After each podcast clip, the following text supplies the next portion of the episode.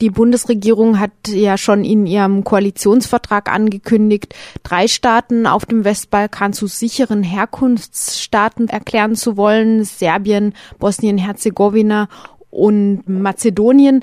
Seit vergangener Woche liegt jetzt auch ein Gesetzentwurf vor, wonach das umgesetzt werden soll. Hat Pro Asyl dazu schon Stellung genommen gegenüber der Bundesregierung? Also wir gehören zu den Organisationen, die den Referentenentwurf zur Stellungnahme bekommen haben mit einer Frist von einer Woche, mhm. äh, wo ich sagen würde, das ist schon ein wenig degutant. Also ähm, den Gesetzentwurf äh, in der Wochenfrist äh, kommentieren zu müssen. Aber wir werden es tun. Meine Kollegin wird hier wohl eine Nachtschicht heute einlegen. Morgen muss das fertig sein. Aber wenn man auf den Gesetzentwurf, diesen Referentenentwurf schaut, dann stellt man erstmal fest, der ist extrem kurz allen wesentlichen Gesichtspunkten, mit denen man sich auseinandersetzen muss, setzt er sich gar nicht auseinander. Also es gibt ja Vorgaben des Bundesverfassungsgerichts aus den 90er Jahren zur Frage, unter welchen Voraussetzungen kann ein Staat auf die Liste der sicheren Herkunftsstaaten gelangen? Was ist denn da zu prüfen? Mit der Änderung des Asylrechts Anfang der 90er Jahre hatte man ja einige Staaten auf eine Liste dieser sicheren Herkunftsstaaten gesetzt. Da gab es damals relativ lange Papiere zu mit Begründungen. Und was die Bundesregierung jetzt hier geliefert hat, sind genau für drei Staaten zwei DIN A4 Seiten in der Begründung, die praktisch abkopiert sind von den eigenen Lageberichten des Auswärtigen Amtes, nach denen es ja überall im Besten steht.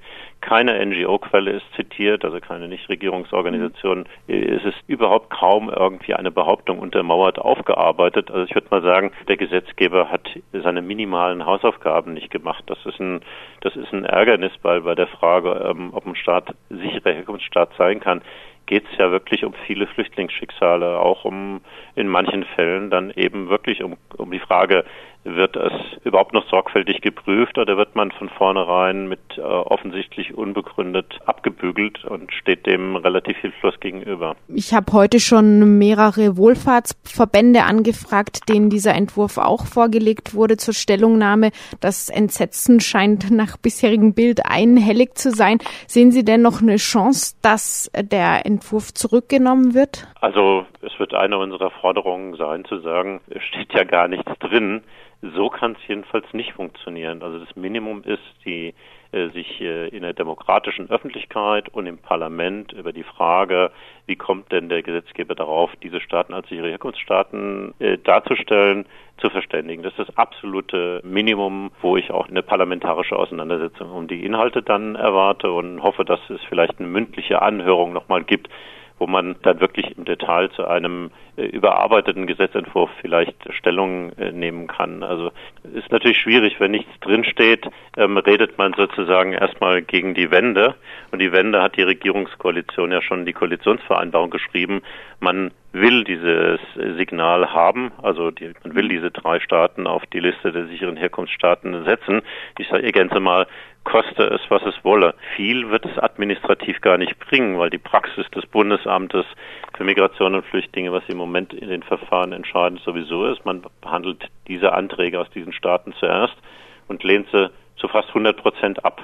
Übrigens anders mhm. als andere EU-Staaten selbst in den vergangenen Jahren. Nur die Deutschen machen es mit einer Hundertprozentigkeit, die sozusagen schon begann, als die Zahlen aus diesen Staaten stiegen und dann der damalige Bundesinnenminister Friedrich vom Leder zog mit der Behauptung, es gibt in diesen Staaten gar keine politische Verfolgung, alles asylfremde Interessen und so weiter. Da haben wir ja schon mal gesagt, Ende 2012, das sind Behauptungen, die werden natürlich dann in die Entscheidungspraxis des Bundesamtes Eingang finden und genauso ist es im Grunde gekommen. Diese Politik findet sich in den Entscheidungsquoten des Bundesamtes.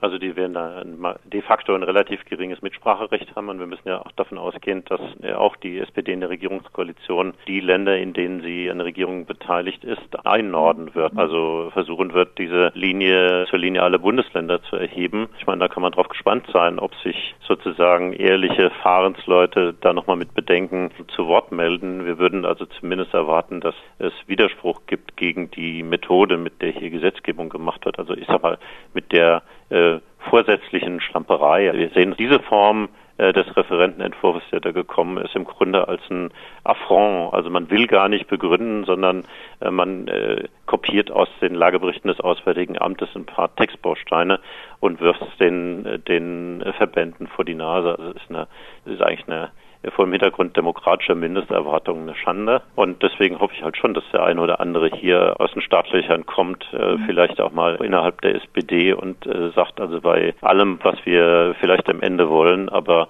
man muss sich mit den Fragen ernsthaft auseinandersetzen, die doch heißen, welche Menschenrechtsverletzungen gibt es in diesen Staaten und sind die systematisch? Und da würden wir schon sagen, äh, nachdem wir es am Beispiel Serbiens im letzten Jahr untersucht haben, da spricht vieles dafür, dass Serbien zum Beispiel kein sicherer Herkunftsstaat sein kann. Nicht nur die Lage der Roma, der Umgang mit Homosexuellen, mit Demonstrationen, der Zustand des Justizsystems und so weiter. Und das, das Minimum ist doch, das mal einfach mal zu betrachten und zu bewerten. Zum Horizont der Bundesregierung. Sie hat in ihrem Referentenentwurf auch zwei Alternativen zu dem geplanten Gesetz angegeben. Eine davon wäre die Kürzung der Leistung nach Asylbewerberleistungsgesetz für die Gruppen, die aus den betroffenen Staaten kommen.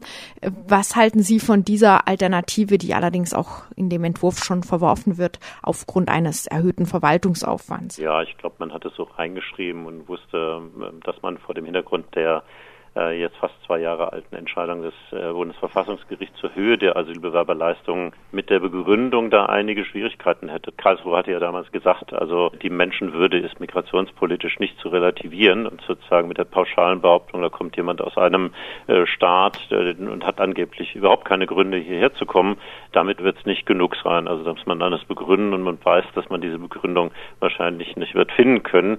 Also insofern ist es so ein halbherziger Versuch, sich nochmal mit dieser Frage auseinanderzusetzen.